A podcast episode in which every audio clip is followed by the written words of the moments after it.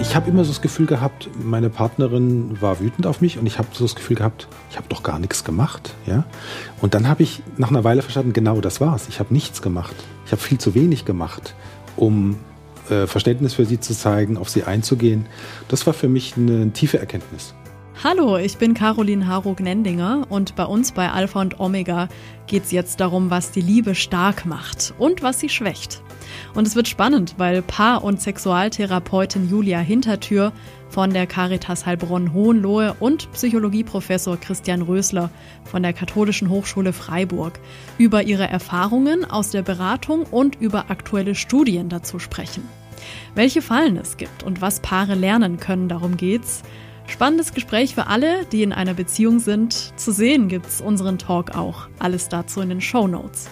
Und hier jetzt erstmal zum Hören und los geht's. Herr Rösler, Sie machen ja aktuell beim Projekt Lotsenportal mit. Das ist so eine Internetseite von der Katholischen Hochschule Freiburg und dem Erzbistum Freiburg. Und da kann man anonym mehrere Fragen beantworten zur eigenen Beziehung. Das Ganze ist ja jetzt Anfang des Jahres gestartet und soll auch in Ihre äh, ja in ihre Forschung einfließen. Und das Spannende daran ist ja, dass man direkt ausgespuckt bekommt, wie es um die Beziehung steht. Mhm. Also steht es gut oder steht es schlecht rum. Und ich habe das auch mal durchgespielt, ich verrate jetzt nicht das Ergebnis, aber so ein paar Punkte sind mir da schon aufgefallen. Also unter anderem wurde ja da gefragt, wie nah man an den Schwiegereltern bzw. Eltern wohnt mhm. als Paar. Mhm. Ist es denn ein Risiko, zu nah an den Schwiegereltern zu wohnen? Äh, ja, das hat sich herausgestellt, ist sogar, sogar einer der größten Risikofaktoren für eine Beziehung. Das weiß man allerdings schon lange in der Paarpsychologie dass, also man hat es früher ähm, gefasst unter dem Thema Ablösung. Und es ist eben wichtig, dass man sich von den Beziehungen der Ursprungsfamilie ablöst und davon einigermaßen unabhängig wird, damit man offen ist für eine neue Beziehung. Und wir konnten eben in unserer Studie herausfinden, dass wenn eine große räumliche Nähe da ist und dann auch die Grenzen nicht klar sind zwischen den Generationen, dass dann die Paarbeziehung belastet ist. Wie sehen Sie das, Frau Hintertür? Ist es wirklich äh, aus Ihrer Sicht auch so eher ein Beziehungskiller? Ich würde sagen, dass es durchaus ein Risikofaktor sein kann. Also ich denke, es gibt viele Paare, die das gut hinbekommen, die vielleicht auch gut im Gespräch untereinander sind und sich dann auch nochmal ja, im Gespräch gut abgrenzen können von der Herkunftsfamilie. Und dann gibt es Paare, die ich auch in der eigenen Praxis erlebe, die daran natürlich auch zu kämpfen haben und die noch dabei sind, da gute Lösungen zu finden. Also geht es da um so Themen wie sich, äh, ja, wer, wer bestimmt welche Themen mit? Also dass die Schwiegereltern eventuell zu sehr mit reinreden oder was sind da oft so Punkte, an denen es knirscht?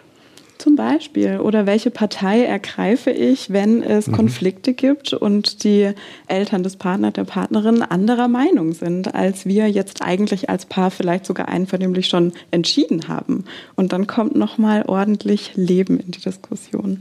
Mhm.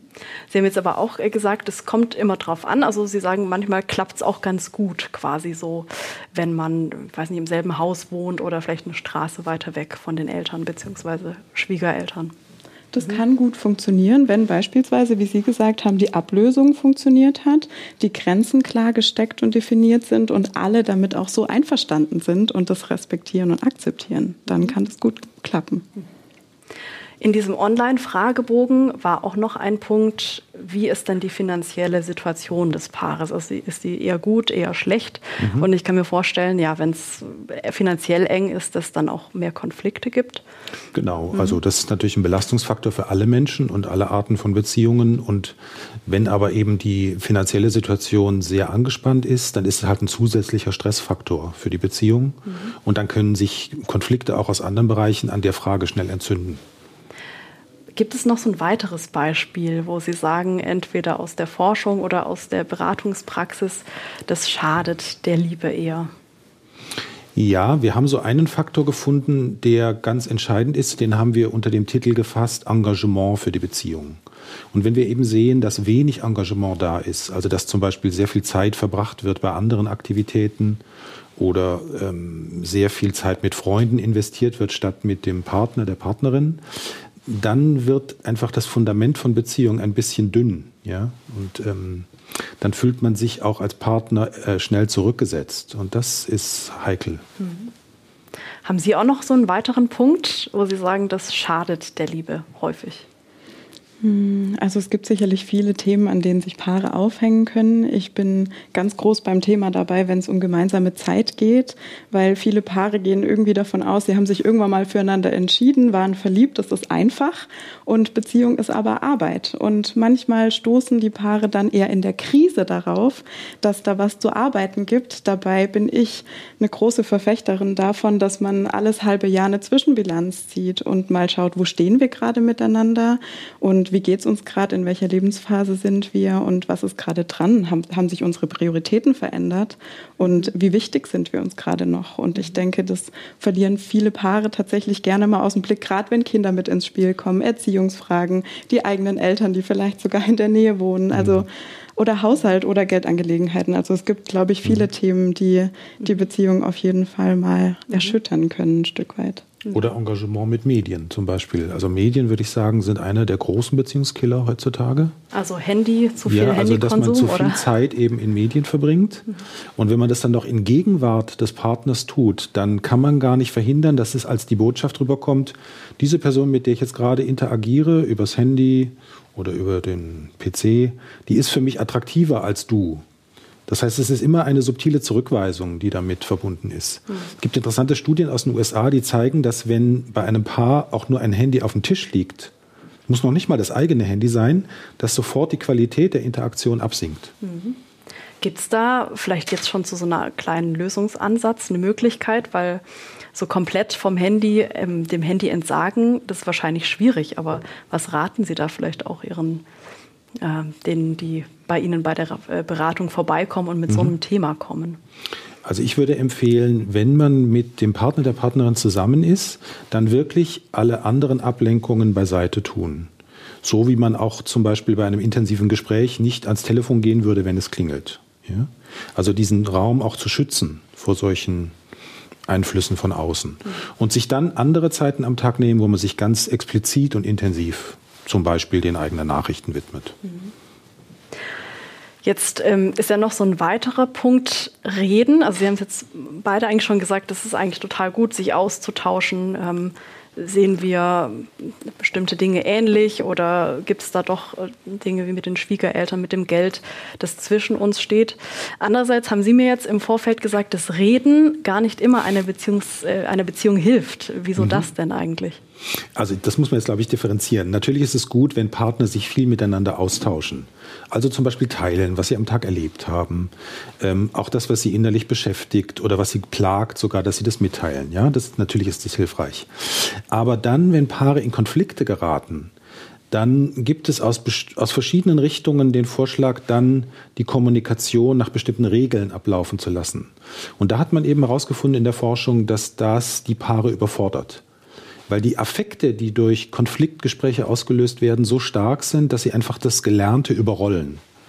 Und wenn man dann Paaren nahelegt, ihr müsst darüber sprechen, lässt man sie eigentlich in eine Falle hineinlaufen, weil sie das gar nicht hinkriegen, angesichts dieser starken Affekte dann eine konstruktive Kommunikation zu führen. Sie nicken jetzt auch, das heißt, Sie merken das auch. Manchmal überfordern die Gefühle, die bei so Konfliktgesprächen aufkommen, die Paare oder einen Teil des Paares auf jeden Fall, oder?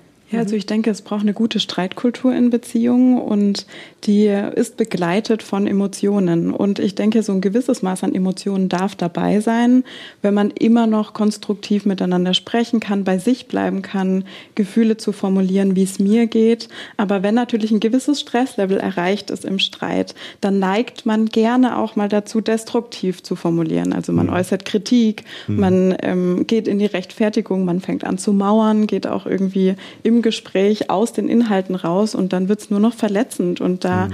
bin ich total bei Ihnen zu sagen, ja, da hilft es nicht mehr zu sprechen. Da ist es hilfreich, sich sicherlich mal eine Pause zu gönnen und sich zu regulieren, um dann nochmal auf Augenhöhe miteinander zu einem späteren Zeitpunkt ins Gespräch zu gehen mhm. und dann darauf zu hoffen, eine gute Rede- und Streitkultur zu haben. Mhm. Okay, also nicht generell reden ist äh, schlecht, sondern vielleicht zu welchem Zeitpunkt reden ist, ist äh, drüber nachzudenken, ist angebracht. Ja, und wie die Kollegin gesagt hat, auch, also wenn die Effekte überhand nehmen, dann wirklich lieber abbrechen und mhm. Pause machen, sich wieder regulieren und später nochmal einen neuen Anfang. Mhm. Ja, Sie beide machen ja eben Beratung für Paare, Sie in Freiburg, Sie für die Caritas Heilbronn-Hohenlohe. Und eben, es kommen meistens Paare zu Ihnen, die irgendwie ein Problem haben, wahrscheinlich auch mal denken, ja, ich weiß gar nicht, sind wir jetzt das Paar für immer? Ist es der Richtige, die Richtige für mich? Also was, was würden Sie denn sagen? Was ist denn überhaupt Liebe? Liebe, das ist ja ein hochphilosophisch aufgeladener Begriff eigentlich. Also im Endeffekt ist es ja auch Wahnsinn für den Körper, was da alles passiert. Das ist ein richtiger Rausch. Und ich würde sagen, also gerade in Bezug auf Beziehungen ist diese anfängliche Euphorie total hilfreich und schön. Und danach muss man halt prüfen, was für eine Qualität hat unsere Beziehung. Und Liebe ist eine wunderbare Starthilfe, um was aufzubauen, um Bindung, Verbindlichkeit, Respekt, wie ich miteinander umgehe, aber ist natürlich nicht ausreichend. Also nur Liebe reicht nicht für gute Beziehungen. Mhm. Mhm. Wie sehen Sie das? ja, das würde ich voll unterstreichen. Ähm, es gibt, glaube ich, in unserer Kultur ähm, wenig Differenziertheit in Bezug auf diesen Begriff Liebe und wie viele Aspekte der eigentlich umfasst. Ich glaube, was hilfreich wäre, wenn es mehr Verständnis dafür gäbe, dass Liebesbeziehungen sich ja entwickeln über die Zeit. Und wie Sie sagten, die Verliebtheit am Anfang, das ist ein total gutes Fundament, aber die verflüchtigt sich halt nach ein bis zwei Jahren zwangsläufig. Und dann haben viele Menschen in unserer Kultur kein Modell mehr, wie das dann weitergeht. Und denken vielleicht sogar, oh, wenn die Verliebtheit vorbei ist, dann ist die Beziehung am Ende, dann muss ich mich trennen und mir jemand neuen suchen. Ich glaube, dass das, äh, dieses Modell sehr viel Zerstörung in unserer Kultur anrichtet. Und ich glaube, es wäre gut, so zu vermitteln, dass ähm, so eine Liebesbeziehung, vor allen Dingen, wenn sie lange dauert, durch ganz unterschiedliche Phasen geht. Wir sagen zum Beispiel in der Paartherapie, dass nach der Verliebtheit kommt die Bearbeitung der Schattenseiten dann wird einem zunehmend bewusst, okay, der andere, der lässt doch mal die schmutzige Wäsche rumliegen und mhm. hat auch manche nicht so sympathische Seiten. Mhm. Und damit muss man sich auseinandersetzen und mhm. damit irgendwie einen Umgang finden. Mhm. Und in der ähm, Paarforschung sagt man eigentlich neuerdings, dass ähm, Langfristpaare äh, die Fähigkeit entwickeln müssen, eine Freundschaft miteinander, also, also Gefährten füreinander zu sein. Mhm. Ist es dann auch, also wenn man jetzt Gefährte ist, also gibt es da so bestimmte Kriterien, wo man dann sagt, okay, selbst wenn jetzt diese Schattenphase schwierig für uns ist, äh, es, es lohnt sich für uns, das weiterzumachen. Also gibt es da irgendwelche Kriterien, die Sie vielleicht auch mit Ihren Paaren in der Beratung ausarbeiten, wo Sie sagen, ja, das könnte schon klappen. Ihr müsst euch ein bisschen reinhängen, aber könnte schon funktionieren. Ich denke, es kommt immer drauf an. Also jedes Paar braucht für sich natürlich ganz individuelle Faktoren, um zu schauen, was brauchen wir, um zusammen sein zu können. Ich denke, es gibt schon auch so generalisierende Faktoren wie wir sind verbindlich, wir geben uns ein gewisses Maß an Treue für das, was wir uns versprochen haben mhm. und ähm, wir geben uns einander den Respekt, den wir uns auch wünschen. Und ähm, oft greifen Paare in Krisen auf verbindende Episoden davor zurück, um zu mhm. schauen, was hat uns denn in der früheren Phase Phase verbunden, was wir jetzt vielleicht gerade aus den Augen verloren haben. Und diese rosarote Brille am Anfang, mhm. die setzt man natürlich irgendwann ab. Und dann muss man aufpassen, dass man nicht diese grau-schwarze Brille aufsetzt und nur noch die schlechten Dinge sieht, sondern dass man sich immer mal erlaubt, auch die rosarote nochmal aufzusetzen oder eben ja zu gucken ohne Brille, was können, auf was können wir gerade bauen miteinander. Und was ist das zum Beispiel? Also wenn Sie so an, die, an Ihre Praxis auch denken, was ist das, wo die sagen, das verbindet uns sehr stark und das, das, das wollen wir auch nicht aufgeben. Also viele sagen, es sind so Faktoren wie Verlässlichkeit oder Faktoren wie ich fühle mich verstanden, ich fühle mich gesehen, jemand anderes nimmt mich ernst und ich habe da so eine Art emotionale Heimat. Das sagen viele meiner Klientinnen, dass sie sich da emotional zu Hause fühlen und bei jemandem ankommen können und sich da sicher und geborgen fühlen. Und das ist oft ein Fundament, wo Paare dann gerne zurückkehren und aus diesem Fundament dann schöpfen, um zu sagen, okay, dann schauen wir uns doch die Krise nochmal damit an.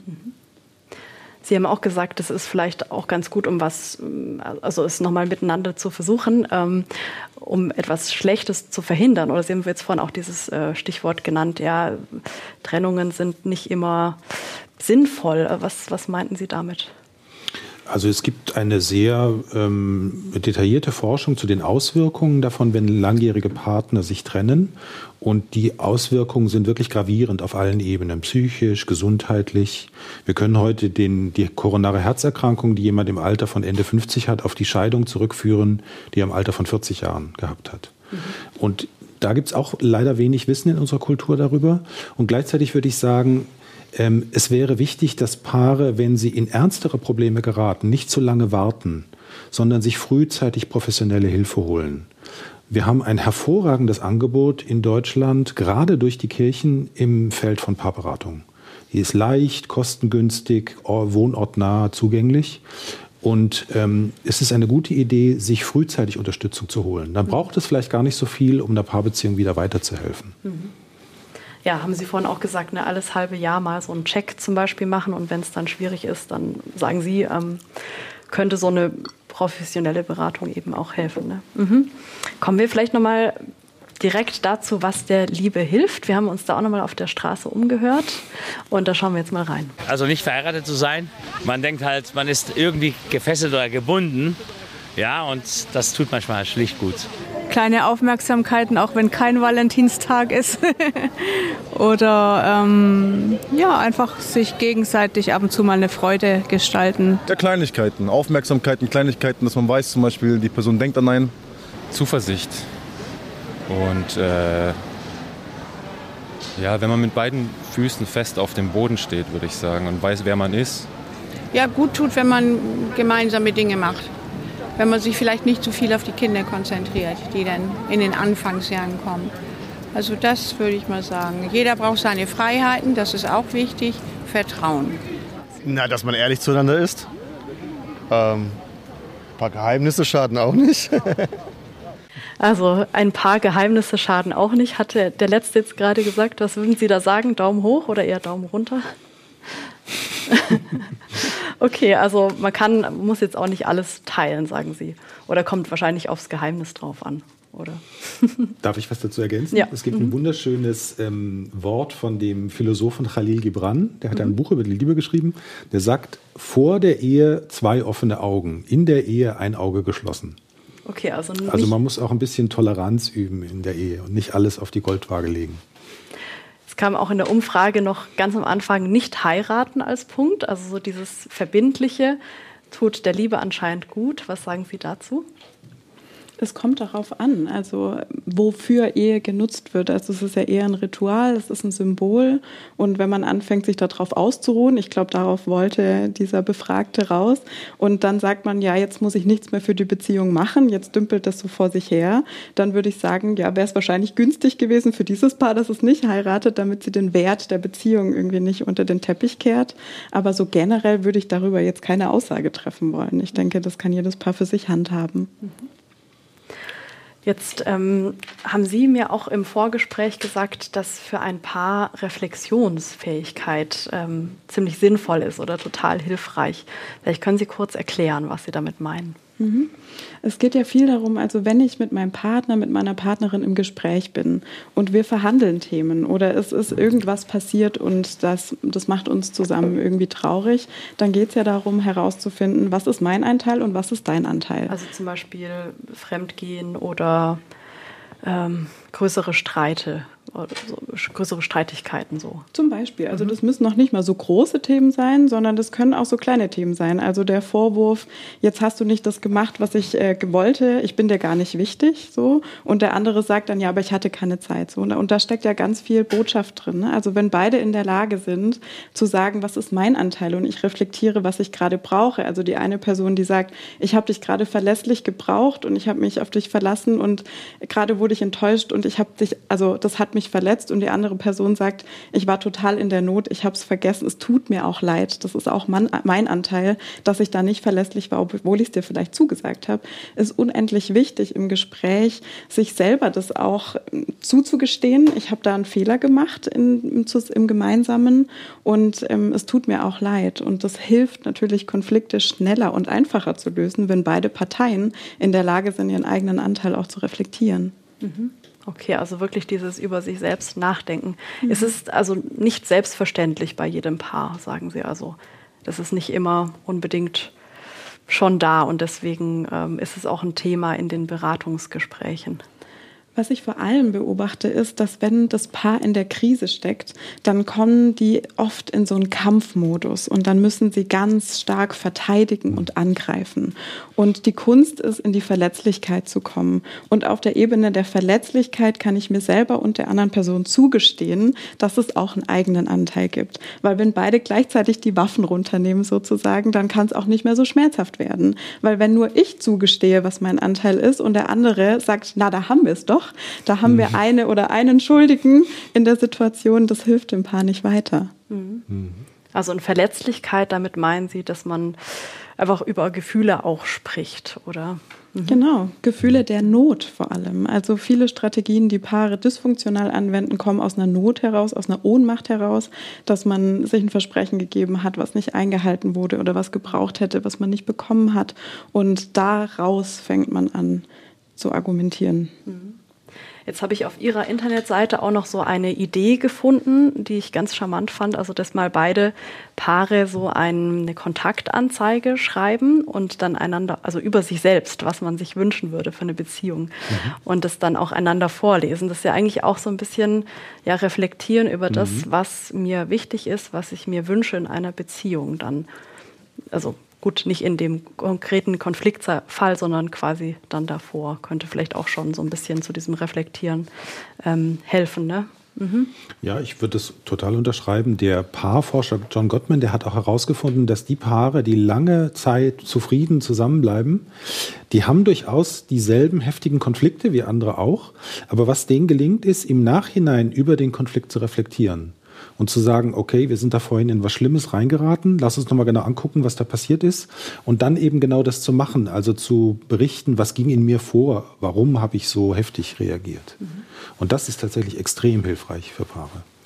Sie haben jetzt auch im Vorhinein gesagt, dass Mentalisierungsfähigkeit für ein Paar wichtig ist, ist nochmal ein bisschen was anderes als Reflexionsfähigkeit. Ne? Oder vielleicht können Sie kurz erklären, was Sie damit meinen. Und das wäre sozusagen ein, ein Oberbegriff für Reflexionsfähigkeit, Empathiefähigkeit. Es meint die Fähigkeit, dass ich sowohl mich in eine andere Person hineinversetzen kann und nachvollziehen kann, was in der Person vorgeht und darüber auch kommunizieren kann, aber auch mich in mich selbst hineinversetzen kann und ja, differenzieren kann, was habe ich jetzt eigentlich gerade für ein Gefühl? Ist es Angst oder ist es Wut oder habe ich eigentlich eine Sehnsucht? Und das dann auch kommunizieren zu können. Mhm. Und das ist klar, wenn man das nicht gut kann, wird man große Schwierigkeiten haben. Kann man das üben? Ja, das kann gefördert werden. Mhm. Ja? Vor allen Dingen durch die Erfahrung von jemand anderem gut mentalisiert zu werden. Also jemand anderen, der einen spiegelt oder wie funktioniert das? Ja, genau. Also das kann in einer Paarbeziehung stattfinden, wenn man das Glück hat, jemand zu haben, der sehr einfühlsam ist. Oder eben so funktioniert Beratung, Paartherapie, dass mhm. man dort die Erfahrung macht, okay, wir verstehen uns zwar nicht mehr, aber irgendwie diese Person, die uns berät, die kann uns offenbar beide verstehen und da komme ich wieder an und dann kann sich wieder was öffnen, um mit dem Partner über schwierige Dinge zu sprechen. Jetzt sind wir schon fast am Ende der Sendung, aber ich würde noch gern wissen, Sie sind ja auch Sexualtherapeutin. Wie wichtig ist denn eigentlich guter Sex für eine gute Beziehung? Also ich würde sagen, am Anfang ist es meistens sehr wichtig für Paare, gerade in der Verliebtheitsphase. Und dann verändert sich der Sex mit der Beziehung. Und dann ist er auch stellvertretend für andere Werte. Also am Anfang geht es vielleicht so um das Feuer, um die Leidenschaft, um das Neue, das Unbekannte. Und irgendwann, also Paare, die wirklich schon lange zusammen sind, beschreiben, dass es viel um Integrität geht oder um ja eine Variante, sich nochmal ganz vertraut auf einer anderen Ebene zu begegnen. Und es gibt viele Paare, die bis ins hohe Alter immer wieder intim zusammenkommen. Und da spielt es absolut keine Rolle, ob ich jetzt eine dolle Erektion habe oder multiple Orgasmen, sondern da ist was ganz anderes wichtig. Und zwar, dass wir uns verbunden fühlen auf unsere ganz ehrliche Art und Weise miteinander. Vielleicht noch mal so zum Schluss äh, an Sie beide. Ähm, hilft Ihnen eigentlich das jetzt auch privat, was Sie so an Erkenntnissen zu Beziehungen haben? Vielleicht an Sie noch, Herr Rösler. Mir hat es enorm geholfen, ja. Also insbesondere verschiedene Paartherapiemethoden, die ich kennengelernt habe. Da habe ich auf einmal verstanden, ähm, ich habe immer so das Gefühl gehabt, meine Partnerin war wütend auf mich und ich habe so das Gefühl gehabt, ich habe doch gar nichts gemacht, ja. Und dann habe ich nach einer Weile verstanden, genau das war's. Ich habe nichts gemacht. Ich habe viel zu wenig gemacht, um äh, Verständnis für sie zu zeigen, auf sie einzugehen. Das war für mich eine tiefe Erkenntnis, dass ich aktiver sein muss in der Beziehung und mich mehr mitteilen muss was in mir vorgeht. Haben Sie auch, ähm, Frau Hintertür, vielleicht auch noch so kurz zum Schluss etwas, was Sie gelernt haben für sich privat? Auf jeden Fall gut bei mir zu bleiben, auch im Konflikt und Angebote zu machen für Methoden, aber nicht diejenige zu sein, die das einem überstülpt, sondern tatsächlich meinen Partner, meine Partnerin an die Hand zu nehmen und den Weg gemeinsam zu gehen. Okay, also nicht immer ganz leicht, aber es lohnt sich total, sich da nochmal für die Liebe stark zu machen. Vielen Dank fürs Gespräch. Übrigens, Alpha und Omega mehr als du glaubst ist ein gemeinsames Format der katholischen Bistümer Rottenburg, Stuttgart und Freiburg und des evangelischen Medienhauses Stuttgart. Zu sehen sind die Sendungen bei den privaten Fernsehsendern in Baden-Württemberg, auf Bibel TV und auf YouTube. Weitere Infos gibt's unter kirchenfernsehen.de und kipp-tv.de. Wenn Sie Fragen, Wünsche und Feedback haben, schreiben Sie uns gerne an podcast.kipp-radio.de. Und wenn Ihnen diese Folge rund um Partnerschaft gefallen hat, wie wäre es mit der Podcast-Folge 86 darüber, welche ungewöhnlichen Liebesgeschichten aus Baden-Württemberg es in eine Stuttgarter Ausstellung geschafft haben?